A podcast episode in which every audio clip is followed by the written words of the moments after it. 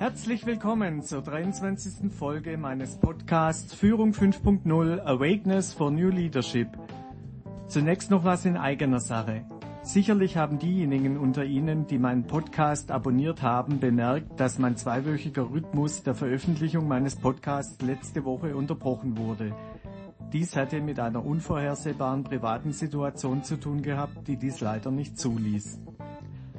In der heutigen Folge spreche ich mit Professor Dr. Voll über das Thema Ein Hoch auf das Tief oder wie man Niederlagen in Siege umwandelt. Herr Professor Dr. Voll ist der Leiter des Universitätssportzentrums und des Transferzentrums für angewandte Sportwissenschaften der Universität Bamberg. Ich finde es immer wieder spannend, wie viele Analogien zwischen der Führung im Sport und der Führung in den Unternehmen existieren. Niederlagen gehören zu unserem Leben dazu.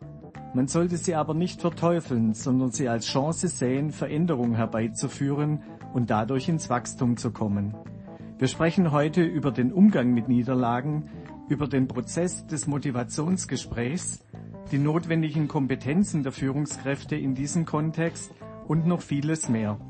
Ich wünsche Ihnen viel Spaß, viele neue Erkenntnisse und Impulse beim Anhören bzw. Anschauen dieser Podcast-Folge.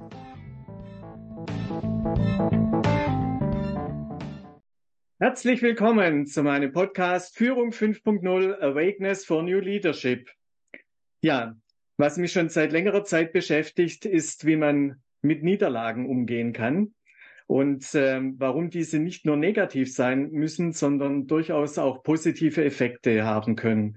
Und da habe ich einen Artikel entdeckt, äh, der heißt Ein Hoch auf das Tief. Und der hat mich total begeistert und ich habe da auch nicht locker gelassen, bis ich den Verfasser des Artikels dann äh, oder den Interviewpartner in dem Artikel ermittelt habe. Und umso stolzer und dankbarer bin ich, dass wir heute einen gemeinsamen Podcast miteinander äh, machen können. Und zwar ist es der Professor Dr. Stefan Voll.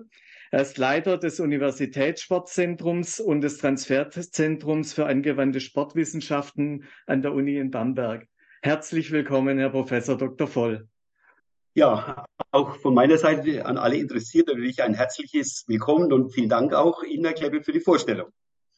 Ja, die Analogie zwischen der Führung und in, im Sport und der Führung in Unternehmen, das ist schon ein Thema, das mich sehr, sehr lange beschäftigt. Und äh, ich finde es immer wieder sehr, sehr spannend, äh, wie man da voneinander lernen kann. Und deshalb sind wir heute auch zusammengekommen und ähm, wir werden heute mal Einblicke geben, was wir da auch von den Sportwissenschaften, auch für die Führung in den Unternehmen lernen können. Herr Professor Dr. Voll, wollen Sie sich noch ganz kurz vorstellen, unserem Publikum? Ja, ja, mein berufliches Spektrum haben Sie ja schon weitgehend geschildert. Ja, ich ja. bilde hier an der Uni Bamberg neben den Forschungsschwerpunkten überwiegend Sportstudenten eben aus. Und mein Schwerpunkt ist in Analogie zu meinem Vorgänger Professor Baumann, der einer der führenden Sportpsychologen war, äh, eben auch die Sportpsychologie. Ja, und in Theorie und Praxis und gerade auch diese praktische Anwendung interessiert mich ganz besonders. Und dass in diesem Kontext natürlich Niederlagenverarbeitung äh, ganz wichtiger Erfolgsfaktor ist. Ich glaube, äh, das ist jedem eingängig und von der Folie aus ähm, freue ich mich jetzt auch auf das Gespräch mit Ihnen. Ne? Sehr schön. Dann würde ich sagen, steigen wir auch gleich ins Thema ein. Herr Professor Dr. Voll, ähm, die Niederlagen im Sport oder auch im Beruf, die werden ja immer noch als etwas sehr, sehr Negatives gesehen. Und ähm, aus dem Artikel, was Sie oder da damals verfasst hatten, da kam ja auch deutlich raus, ähm, dass man Niederlagen durchaus auch in Siege verwandeln kann. Ich würde sagen, wenn Sie da mal ein paar Worte drüber verlieren könnten. Ja, Gerne. Ja, in unserer ja, westeuropäischen Lesart werden ja Niederlagen immer als Versagen, als individuelle defizitäre Kompetenz zum Beispiel äh, etikettiert. Und ähm, insofern hat, ist es natürlich sehr negativ befrachtet. Und dass natürlich eine Niederlage, wenn man es selber erleidet, äh, in tiefere Strukturen der eigenen Persönlichkeit vordringt, als es Erfolge, vor allem leichte Erfolge dann auch sind, ja, ist, glaube ich, konnte jeder schon bisher an, am eigenen Leibe auch verspüren. Jetzt geht es also darum, aus dieser Niederlage etwas zu machen. Und wenn man sich jetzt die äh, großen Vorbilder im deutschen Sport anschaut, wie Boris Becker oder auch Steffi Graf, die haben in Interviews immer wiederholt gesagt, wenn es diese ein oder andere Niederlage nicht gegeben hätte, dann wären sie nicht auf den Tennisthron irgendwann aufgestiegen. Ne? Was natürlich indirekt mhm. bedeutet, dass Niederlagen eben nicht nur Versagen sind und dass man auf dieser äh, fast depressiven Stimmung verharrt, sondern dass sie Steigbügel auch sein können, um die Erfolgsleiter ganz nach oben beschreiten zu können. Ja? Heißt also, ähm, nicht wie, äh, oder Heinz Rühmann hat einmal ganz schön gesagt, hat er gesagt, Niederlagen ähm, oder wer glaubt, Niederlagen in Alkohol äh, ertrinken zu können, der irrt ja, den Alkohol konserviert. Also es geht nicht um Konservieren, ne, sondern es geht darum, wie es die äh, in der asiatischen Lesart heißt, wenn eine Tür zugeht, dann geht eine andere wieder auf. Und diese aufgehende Tür zu erkennen, ist, glaube ich, ein ganz, ganz wichtiger Faktor. Und dass Niederlagen natürlich zu einem Leben oder zu einem Sportlerleben, respektive auch im Wirtschaftsleben, wenn man gleich immer die erste Analogie dann ziehen will, äh, an der Tagesordnung sind, dann wird die Bedeutsamkeit schon klar, warum die Niederlagenverarbeitung ganz wichtig ist. Ne? Denn, wie es so schön heißt, wer nur an Sonnentagen marschiert, der kommt nie ans Ziel. Und ein Ziel hat ja sicherlich jeder, der sich ja mit der Thematik dann oder der Niederlage dann letztendlich ähm, auch ähm, erleidet, ja. Und Niederlagen sind halt grundsätzlich immer mit sehr vielen Konjunktiven, mit sehr vielen Fragezeichen verbunden. Und auf die wollen wir halt versuchen, mal vielleicht die ein oder andere lohnende Antwort zu geben, obwohl ich jetzt, wenn Sie von mir erwarten, dass ich jetzt äh, ein Patentrezept aus dem Zauberhut ziehe, ein weißes Kaninchen, das dann sozusagen alle ausstehenden Fragen äh, dann beantwortet. Da muss ich Sie ein bisschen enttäuschen, weil die individuellen Gegebenheiten sind dann doch in unterschiedlichen Settings immer ganz anders. Aber ein paar so mhm. Richtlinien, denke ich, können wir vielleicht heute im Gespräch noch gemeinsam ermitteln. Ja, sehr schön. Also es ist ja so, wie Sie gesagt haben, die Niederlagen, die hat ja jeder in seinem Leben erlebt, ob privat oder beruflich oder auch im Sport. Ähm, und äh, da geht es ja auch um die persönliche Stärke, die persönliche Verarbeitung und der Umgang damit. Was ich ja immer wieder auch äh, weitergegeben habe als Führungskraft, war ja immer, ähm, eine Niederlage ist ja auch eine Chance, was zu verändern. Eine Niederlage hat ja auch was durchaus äh, damit zu tun, dass man dadurch in ein Wachstum kommen kann, so wie Sie das Beispiel mit äh, Boris Becker und Steffi Graf äh, gerade erwähnt haben, weil diese leichten Siege und diese Selbstverständlichkeiten des Erfolgs, nenne ich es jetzt mal, die haben bisher, also denke ich mal, bei weitem nicht so für Wachstum gesorgt wie die Niederlagen, die man im Leben ermittelt hat. Ja, es gibt sogar böse Menschen, die sagen, äh, Lernen muss wehtun. Ja. und äh, von dem her äh, kann ich da voll, voll einstimmen. Ja, jetzt, jetzt ist natürlich so, wenn ich jetzt äh, mal ähm, weitergehe, es ist ja dieser, dieser Umstand, wie wir mit den Niederlagen umgehen. Und ähm, natürlich, wenn man Niederlagen erleidet, dann, dann ist man oft sehr in, in einer gewissen Frustration. Ich sage sogar, manchmal sogar vielleicht in einer bisschen Haltungsstarre oder in, in, in einer Starre, wo man dann gefangen ist schnell ja, und, und dann nicht richtig weiß und, oder dann so deprimiert ist, dass man sagt, es ist doch alles umsonst und, und jetzt, das, ja, ich habe mich doch angestrengt und jetzt trotzdem nichts geworden. Manchmal Wut, manchmal auch äh, Versagensängste vor künftigen Aufgaben. Und ähm, da wollte ich mal mit Ihnen einsteigen. Was sind denn da so Gegenstrategien oder wo, wo sind da Themen, wie, die man mal äh, anschauen sollte, die einem helfen können da dabei? Ja, zunächst gilt es natürlich diese Rolltreppe abwärts, ne, die ja eine Niederlage dann darstellt, dass man die aufhält.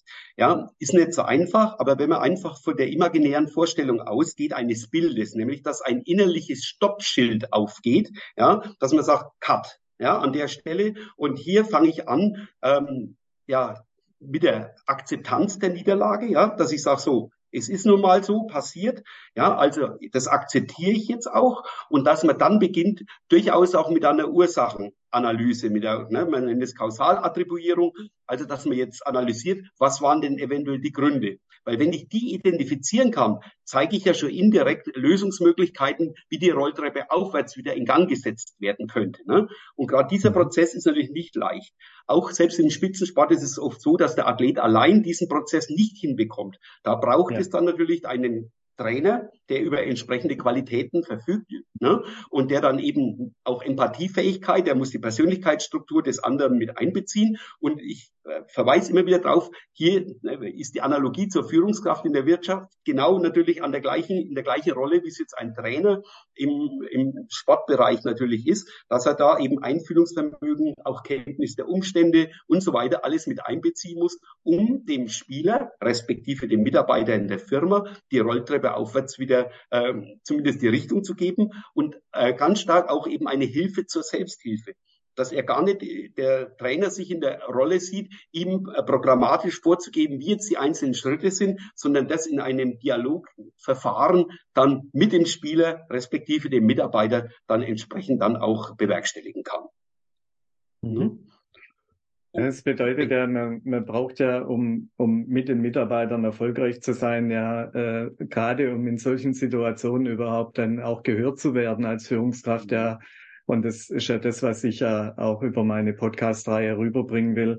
Ein sehr gutes Vertrauensverhältnis äh, zu den, zu den Menschen, weil gerade in diesen schwierigen Situationen, ähm, wenn man sich dann auch versucht, in die andere Person reinzuversetzen, muss diese andere Person natürlich auch äh, das Gehörte dann auch verarbeiten und umsetzen. Und da äh, ist es halt so, dass man halt diese Nähe braucht, ja, im Sport wie auch äh, jetzt auch äh, in, in, im beruflichen Umfeld. Und mhm. ähm, das sind das sind so Themen, ja, dass dass man äh, dem Mitarbeiter da speziell Hilfestellungen gibt. Hilfestellungen, wie Sie gesagt haben, Hilfe zur Selbsthilfe das bedeutet äh, ja auch, dass man ihm sozusagen zuerst mal seine Meinung anhört und daraus vielleicht durch, durch kluge Fragestellungen und, und auch Denkanstöße ihn dann zuerst mal äh, mit diesen Themen nochmal äh, sozusagen warm macht und, und dann halt in, in, in auch vielleicht mal ein, zwei Tage Bedenkzeit dann gibt, um das alles zu verarbeiten und, und dann halt auch dran bleibt. Ja? Also auch als Führungskraft. Das finde ich ganz, ganz wichtig. Nicht nur, dass man sagt, okay, du hast eine Niederlage erlitten oder einen großen Fehler gemacht oder, oder irgendwas, und jetzt äh, gibt jetzt mal sozusagen äh, die Vorlage von mir, wie man es hätte machen können, und dann lässt man ihn allein. Das bringt ja gar nichts. Genau. Ja, wir, wir können gerne mal sozusagen, wie so ein Prozess stattfinden kann, in der mhm. Analogie äh, mal herstellen zwischen dem Sport und der Wirtschaft, wie das Ganze stattfinden könnte. Ich nenne es jetzt einfach okay. mal vielleicht so eine Art äh, Motivationsgespräch, wie das dann laufen könnte. Und ich habe mir jetzt, Sie haben gemerkt, ich habe mich gerade mal rumgedreht, äh, zwei ja. Hilfsmittel an die Hand genommen, mit, nämlich einen Ball und einen Stift, wobei der Ball natürlich jetzt exemplarisch für den Sport steht und der Stift für die Wirtschaft und so weiter. Und ähm, da gäbe es durchaus aus der Sportpsychologie belastbare Prozesse, wie eben so ein Motivationsgespräch beim Erleiden einer Niederlage dann auch ausschauen könnte. Und wenn Sie erlauben, würde ich diese Interdependenz immer äh, bei den einzelnen Schritten nochmal ähm, dann darstellen wollen. Ne? Super. Und da ist es so, dass am Anfang steht ein positiver Einstieg bei so einem Gespräch. Ne? Dass ich jetzt mhm. sozusagen zum Spieler sagen würde, dein Einsatz im letzten Spiel war gut. Ne? Analog dazu, wäre es jetzt in der Wirtschaft, würde es dann also beispielsweise heißen, prima, wie Sie den Auftrag XY an Land gezogen haben. Ne? Mhm. Bei beiden ist darauf zu achten, dass man immer die Person und nicht die Sache in den Mittelpunkt rückt, also das Personalpronomen. Ja? Prima, wie dein Einsatz zum Beispiel gewesen ist. Ne? Mhm. Es geht dann weiter, dass man ein reizvolles Ziel benennen muss. Ne? Und das Ziel, und für Ziele gilt ja immer wieder ähm, diese, diese These, dass sie das Kriterium der Nachvollziehbarkeit schaffen müssen. Ne? Nur dann entwickeln sie auch ihre entsprechende äh, Strahlkraft. Hieße jetzt analog als zweiter Punkt ein reizvolles Ziel benennen. Bei jemandem im Sport hieß es dann, wir müssen schauen, dass wir deine Fähigkeiten fürs Team wieder stärker in den Mittelpunkt rücken können. Ne? Oder auch dann für einen Mitarbeiter in einer Firma hieß es dann, es ist wichtig für uns, dass unser Verkauf in diesem Jahr noch stärker äh, in den Mittelpunkt rückt. Ne?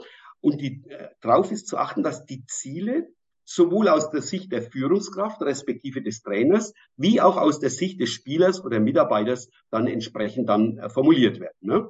Das dritte wäre dann vor allem, dass es kein, dass es ein interaktiver Prozess dann ist und nicht eine Einbahnstraße, die vom, vom, ähm, ja, von der Führungskraft ausgeht. Ist es wichtig, die Mitarbeit zu sichern. Das wäre der nächste Schritt. Ne? Äh, und das kriegt man hin, indem man beispielsweise, nehmen wir wieder das Beispiel aus dem Sport, die Defensive müssen wir unbedingt verbessern. Kann ich mich dabei auf Sie verlassen? Fragezeichen. Ne? Analog im Wirtschaftsleben hieß es dann, es ist wichtig für das Unternehmen, dieses Ziel zu erreichen. Kann ich dabei mit Ihnen rechnen? Ne? Also man merkt, äh, ein, mit einem Fragezeichen aufhören, äh, aufhören jeweils diesen, diesen Programmpunkt, so dass vom Mitarbeiter beziehungsweise vom Spieler das Ganze mit einem Ja etikettiert werden muss. Also quasi der Vertrag wird jetzt hier geschlossen. Dann geht es natürlich über, um das Ganze auf ein positives Gleis, Sie denken noch an die äh, Rolltreppe aufwärts zu stellen, äh, hieße der nächste Schritt Anerkennung und Lob. Ja, dass man mit einem Satz sagt, ich wusste, auf dich kann ich mich verlassen. Ne? Oder das freut mich, auf sie kann ich bauen, jetzt analog in der. Wirtschaft. Ne? Mhm. Ja, da bitte darauf achten, dass man nur eine Aussage wählt. Nicht wie es oft ist, so eine Lobberieselung, ne? sondern es ja, muss ja. knackig sein, keinen Lobesschwall erzeugen. Ne? Ja, ja, und dann vor allem auch, um dieses Interaktive noch weiter zu befeuern, wäre es natürlich wichtig, ähm, weil man immer sagt, auch ein großes Potenzial liegt im Kopf des Spielers oder auch des Mitarbeiters. So hieße der nächste Schritt dann, was hast du denn für eine Idee, wie wir das ins Spiel umsetzen können? Das wäre wieder die Sportvariante. Und die mhm. Wirtschaftsvariante hieß, was schlagen Sie vor? Was ist zu beachten? Und wie wollen wir vorgehen? Ja, also auch hier die Bestätigung einholen vom Mitarbeiter, vom Spieler. Und jetzt ist er plötzlich verantwortungstechnisch mit dem Boot. Er, er mhm. geht aus der Rolle des passiv Rezipierenden in, in die Rolle des aktiv Verantwortlichen mit rein. Und ich glaube, das ist ein ganz wichtiger Faktor. Und dann haben Sie eine spannende Sachdiskussion angeregt, die auf einer interaktiven Ebene abläuft, sodass am Ende dieser Diskussion der letzte Schritt dann erfolgen kann, dass eine konkrete Vereinbarung erfolgt. So ungefähr. Ja, ähm, mhm. also halten wir Folgendes fest im Spiel, in der Wirtschaft. Und dann werden eben konkrete Schritte und Termine benannt, wann diese Ziele ihre Realisation finden könnten. Das wäre jetzt ein möglicher Weg, wo auch die Analogie, denke ich, auch transparent wird, wo ich zwischen äh, Sport und Wirtschaft durchaus ähnliche Prozesse dann implementieren könnte. Das ist absolut richtig und äh, super. Vielen Dank für diesen super Input. Ja, wenn das nur alle so machen würden, dann äh, wäre es gut, ja. ähm, Sie haben ja auch äh, mal in unserer Vorbesprechung gesagt, äh, die, das Einbringen der eigenen Meinung des Mitarbeiters ist ihm wichtiger, als wie wenn er eine, selbst wenn es eine gute, äh, gute Lösungsvorschlag wäre des, des, des Vorgesetzten, würde er trotzdem mehr auf seine Meinung Wert legen. Können Sie da noch mal kurz was dazu sagen? Ja, äh, und zwar, ähm, ich würde jetzt vom Sport, weil das ist ja doch mein Hauptfeld, ja, ja. ja äh, das Argumentieren ja, anfangen. Und zwar ist es so, früher hat ein, und Sie nehmen jetzt als Basis die Grundsituation, jemand hat eine Niederlage zum Beispiel erlitten. Ne? Und ich möchte trotzdem nicht nur mit Befehlen und Dekreten dann auf den Weg bringen, sondern ihn selber als Mensch mit einbeziehen und in Verantwortungskontexte mit reinnehmen. Und dann ist es mhm. heutzutage in der Sportpsychologie so, dass ich einem Spieler zum Beispiel, jetzt bleiben wir erst in der Welt des Sports und ich bitte Sie als flankierende Interpretationsschiene mitlaufen zu lassen, wie das in der Wirtschaft dann sein könnte, ja, ja dass man ihm eine, eine Muss, eine kann und äh, eine muss, eine kann und eine darf, ähm, ja, äh, Strategie mitgibt. Ne? Exemplis, äh, du sollst mal versuchen, am Beispiel Bayern München zu erklären. Ja? Mhm. Der, der ähm, Linksaußen, das ist, ähm, oder in der Verteidigung, in der, in der Abwehrreihe, ist der Davis. Und der Davis kriegt mit, ich muss, wenn mein Gegenspieler in meinen Nahbereich kommt, äh, muss ich ihn bekämpfen, wenn er in der torgefährliche Nähe ist. In der zweiten Stufe, ich kann, wenn es die Spielsituation erlaubt, mit dem Kimmich das äh, Angriffsspiel forcieren. Und ich darf wenn mich der Sané oder wer halt oder der Coman, wer immer die Außenbahn spielt, mich nach hinten absichern, auch mit ins Angriffsspiel einschalten.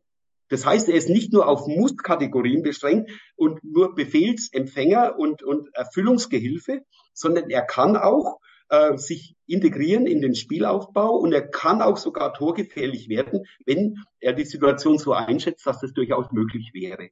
Plötzlich ist er mhm. als Person mitgefragt. Er ist verantwortlich für für gewisse Mechanismen, die im Spiel dann auch ablaufen, ja, ist nicht nur, wie gesagt, der Befehlsempfänger und das ließe sich sicherlich analog, diese Strategie. Ich glaube, dass auch jeder Mitarbeiter, wenn er einen Spielraum hat, wo er sich kreativ mit einbringen kann, wo er in Entscheidungsprozesse mit einbezogen ist, wo er Verantwortung mit übernimmt, ganz anders verortet fühlt, als wenn er nur eben auf dieser Muss-Ebene äh, verharrt. Ne? Und hier sehe ich natürlich eine, eine große Chance, dass Wirtschaftsinteressen vom Sport her lernen können. Ne? Mhm. Absolut, da gebe ich Ihnen recht. Ähm, ein ganz, ganz wichtiger Punkt, den Sie da angesprochen haben. Ähm, es ist wirklich so, dass es äh, auch aus meiner Sicht und den Erfahrungen, die ich in, äh, in den 30 Jahren in der Industrie gesammelt habe, es ganz, ganz wichtig ist, ähm, mit dem Mitarbeiter sozusagen die Entscheidungskompetenzen, die er hat auf sein, in seiner Rolle, in, auf seinem Posten, im Detail zu klären, ja, und äh, nicht nachher da überrascht zu werden oder, äh, sondern wichtig ist, dass man ihm viel Freiraum gibt, um auch zu sehen, wie geht er damit um, trifft er da die richtigen Entscheidungen und wenn man dann ein Gefühl hat, dann durchaus immer wieder Feedbackgespräche zu geben und immer wieder dieses Thema Entscheidungsspielräume und Entscheidungskompetenzen klar zu klären. Es ist ja so, dass auch ein, ein, ein Spieler, bleiben wir jetzt wieder beim Sport, der sich im Laufe der mhm. Zeit auch weiterentwickelt. Und äh, dann wird er auch mehr Freiheiten einfordern im Zweifel. Und äh, da ist es dann wichtig, dass die Führungskraft das erkennen kann oder erkennt und mit ihm dann immer wieder äh, Gespräche führt. Was würdest du dir auch wünschen für deine Rolle, um erfolgreicher zu sein? Wie müsste denn das Spiel oder ausschauen, damit du dich weiterentwickeln kannst? Wo fühlst du dich eingeschränkt? Äh, vielleicht auch durch mich, durch mich als Führungskraft. Und dann muss man da einen Konsens finden, der für beide Seiten passt, ja, weil das, das ist dann auch wichtig. Und gerade wenn man jetzt an eine Mannschaft denkt, da ist es auch sehr wichtig, weil ähm, man muss ja das Zusammenspiel üben, ja, auch in der, in, in, in, der Abteilung. Ähm, da ist es auch wichtig, dass man dort weiß, wer welche Entscheidungs- und äh, Kompetenzen hat und die dann auch den anderen äh, im Team dann klar macht und sagt, okay, der ist schon auf der Position und der darf das, aber du in deiner Position, damit wir erfolgreich sind, da hast du vielleicht andere Entscheidungskompetenzen, aber nicht die gleichen. Und das ist ja auch immer ein Punkt, wo man dann sozusagen den Mitarbeitern äh, dann mit dem in der Diskussion dann auch äh, festlegen muss. Aber wichtig ist auch, dass die anderen voneinander wissen, ja.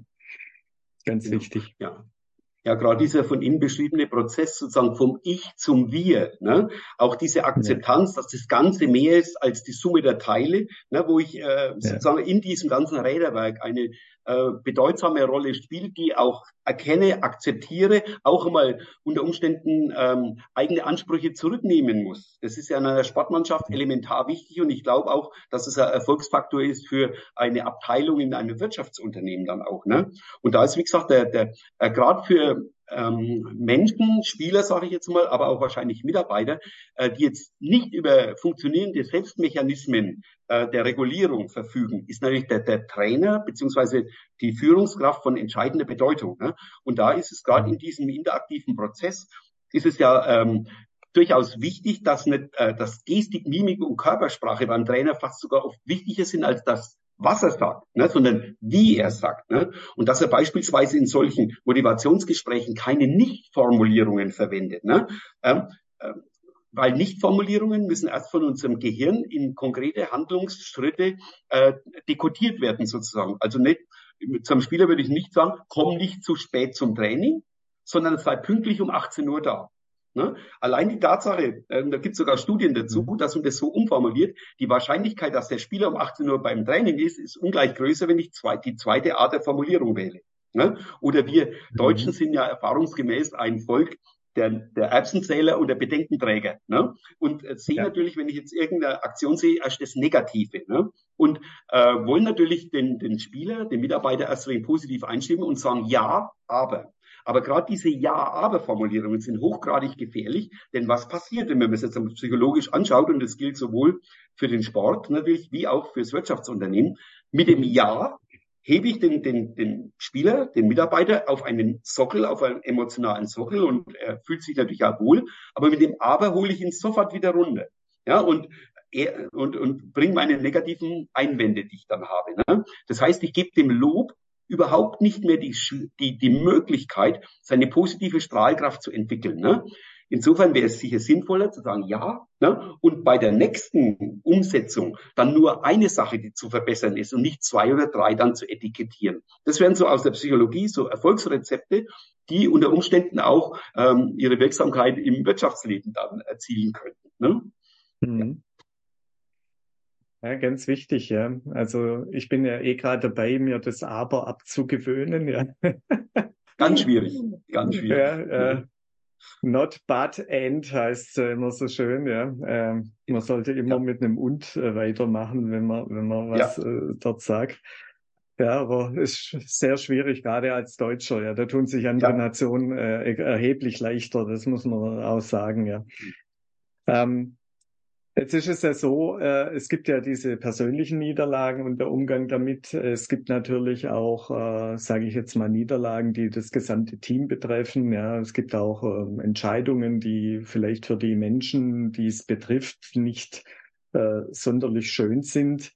Ähm, da wäre ja dann die Vorgehensweise ähnlich, nur dass man es dann, ich denke mal, dann auch in der Gruppe dann äh, mit die Vorgehensweise eigentlich gleich, aber dann in der Gruppe macht. Oder wie ist da Ihre Meinung? Ja, ähm, man muss ja ein Bewusstsein schaffen. Ne? Und da würde ich ja. fast eine Analogie gerne aus der Politik hernehmen. Ne? Denn ich weiß ja, welcher US-Präsident es jetzt gewesen ist, der gesagt hat, frage nicht, was dein Staat für dich machen kann, sondern frage, was du für deinen Staat in, äh, zu leisten oder mhm. einzubringen in der Lage bist. Ne? Und das würde ich eins zu eins auch gerne auf eine Sportmannschaft äh, ähm, dann reduzieren oder einbeziehen, ja, weil eben sich zurücknehmen, ne?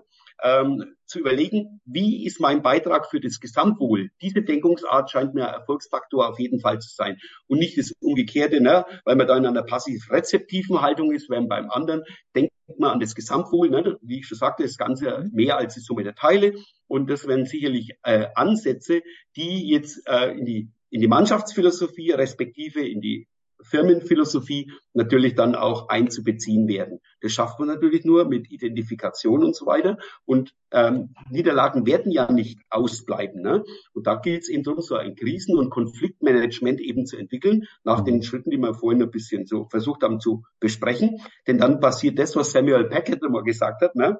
Ever tried, ever failed, no matter.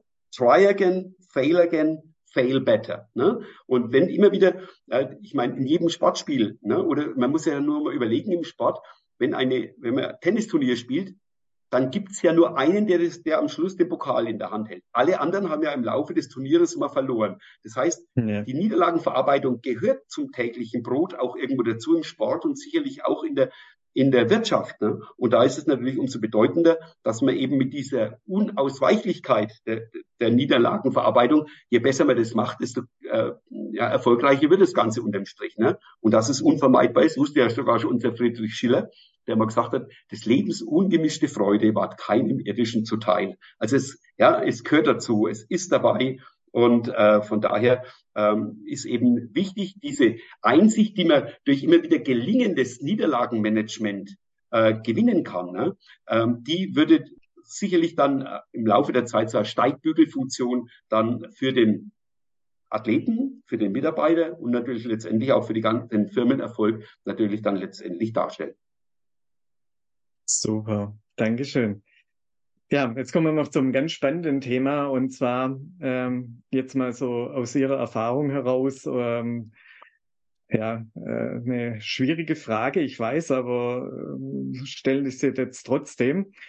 Welche Voraussetzungen, Eigenschaften muss denn aus Ihrer Sicht in diesem Kontext ein guter Trainer oder auch eine gute Führungskraft mitbringen, damit er seine Athleten beziehungsweise Mitarbeiter bestmöglich in die richtige Richtung führen kann, wenn wir das jetzt gerade hören und gerade aus dem, aus dem Thema der Niederlage heraus.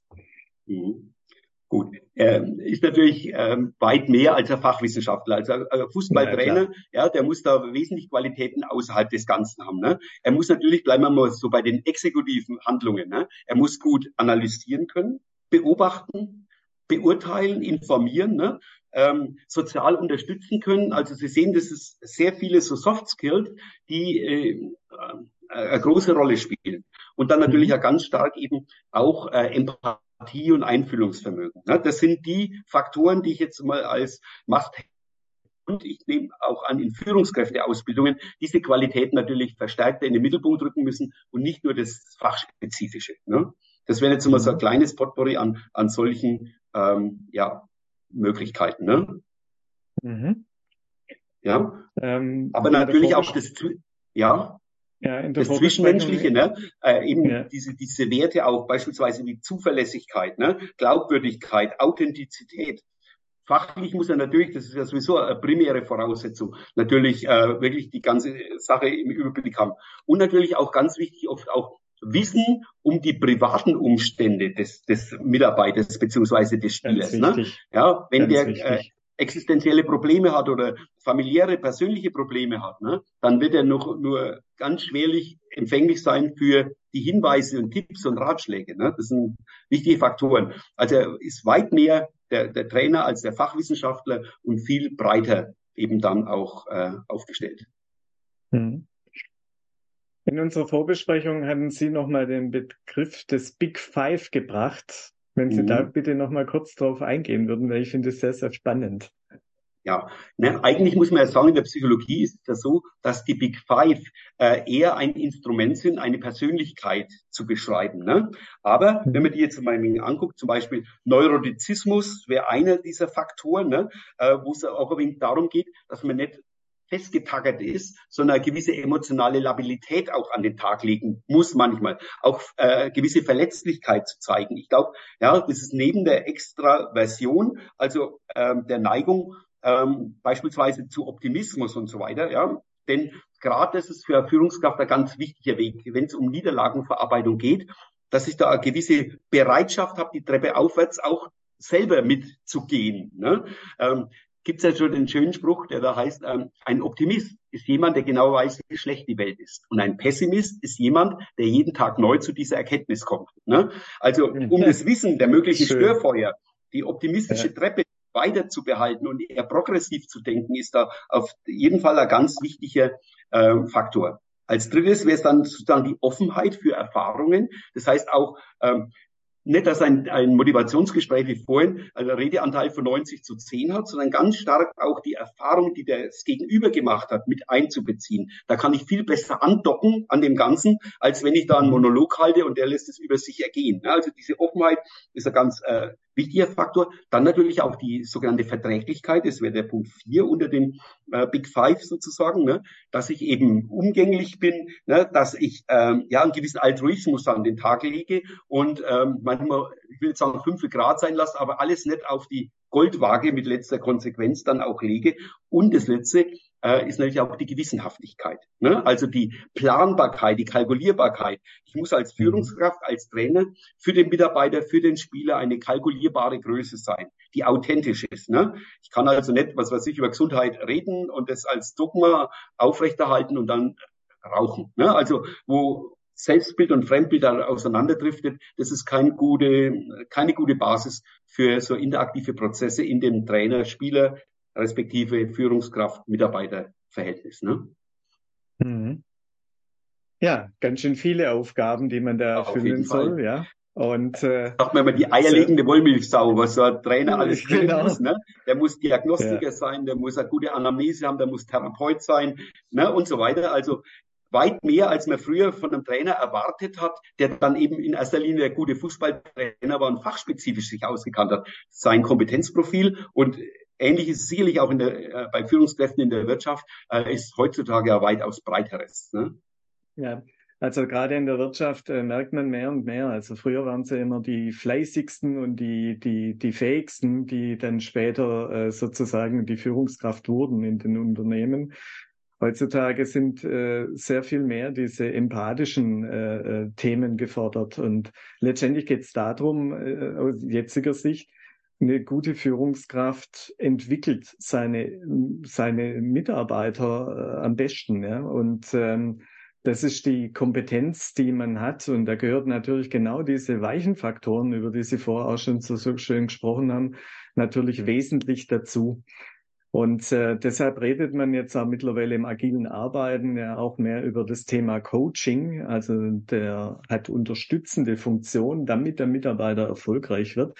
Aber er muss jetzt nicht mehr, sage jetzt mal, wenn er Programmierer betreut, er muss jetzt nicht mehr das letzte Bit und Byte auf der Zeile 2700 äh, mitbestimmen oder auch da äh, fachlich äh, groß mitdiskutieren können, sondern die anderen Themen, die sind weitaus wichtiger, dass der Mitarbeiter so in seine Kraft kommt und so in seine, in seine Bestimmung auch kommt. Er hat ja nicht umsonst den Beruf gewählt, dass er, dass er diese, diese Leistung und die Freude vor allen Dingen auch an, an dem, was er macht, äh, sozusagen äh, behält beziehungsweise noch weiter ausbaut. Und das sind die, die Zukunftsaufgaben, gerade in der Führung, auch in der Wirtschaft wird es mehr und mehr erkannt. Man sieht es auch bei vielen Unternehmensberatungen, die da jetzt gerade umswitchen und das Thema der menschlichen Führung oder ich nenne es immer Führung mit Herz und Verstand ähm, in den in den Mittelpunkt stellen. Ja und ähm, Früher war ja alles immer Systeme geprägt. Ja. Man hat ja überall Systeme gehabt und dann hat man gedacht, ja, wenn wir die tollsten Systeme haben, dann wird maximal Erfolg kommen. Hat dann aber immer wieder den Faktor Mensch ähm, nicht so betrachtet. Und das, was Sie vorher gesagt haben, ganz wichtig. Wenn einer private Probleme hat, die gibt er ja nicht an der Stempeluhr ab dann wird er gehandicapt sein für das, was er eigentlich in der Firma tun muss und wird dann auch nicht die Ergebnisse erzielen können. So, gerade auch ne, im Anschluss an das, was Sie sagten, man muss immer mehr den, den Spieler oder auch die, den Mitarbeiter zum Mitdenker machen. Ne? Dann ist er in ja. die Prozesse ganz stark auch mit involviert, wird auch dann äh, Freude und, und sich als gelingende Person erleben. Und wir wissen ja, dass positive Emotionen Energiespender sind, während negative Emotionen Energieräuber sind. Und äh, ja, so trivial das klingt, aber äh, ein optimistisches, ein freudbetontes Umfeld ist auf jeden Fall ein leistungsförderliches äh, ja, Klima dann, das hier auf, äh, zu implementieren ist. Und es das heißt natürlich auch, je mehr der Mitarbeiter selber das implementieren kann, je mehr der Trainer dann nur noch an Impulse gibt, zur Hilfe zur Selbsthilfe gibt, ja, wir sagen Begleiter der Autogenese, also dass er seinen Selbstfindungsprozess nur begleitet und nicht diktatorisch vorgibt. Das ist, glaube ich, ein zielführender Weg, der dann äh, viel mehr in Richtung Erfüllung geht, als wenn ich nur ihn auf die Ebene des Befehlsempfängers dann degradiere. Ne? Mhm. Herr Professor Dr. Voll, wir sind leider schon am Ende unserer Zeit angekommen. Ich bedanke mich ganz, ganz herzlich bei Ihnen für dieses wirklich tolle Gespräch, für die ja, für diesen tollen Content, den Sie auch unseren Zuhörern und auch mir heute vermittelt haben. Vielen herzlichen Dank nach Bamberg. Und ich könnte mir gut vorstellen, dass ich nochmal auf Sie zukomme wegen einem weiteren Podcast. Es hat so viel Freude gemacht, mit Ihnen heute zu sprechen. Vielen herzlichen Dank. Ja, dann würde ich mich der Maybrit Illner anschließen, ne, die am Ende oft ihre äh, Talkshows dann auch sagt, äh, viel Erfolg beim äh, Umsetzen der vielleicht gewonnenen neuen Impulse. In diesem Sinne, Vielen dann von meiner Seite aus. Ne? Okay, machen Vielen gut, ne? herzlichen ne? Dank. Tschüss. Jo, wieder schauen. Ne? Tschüss.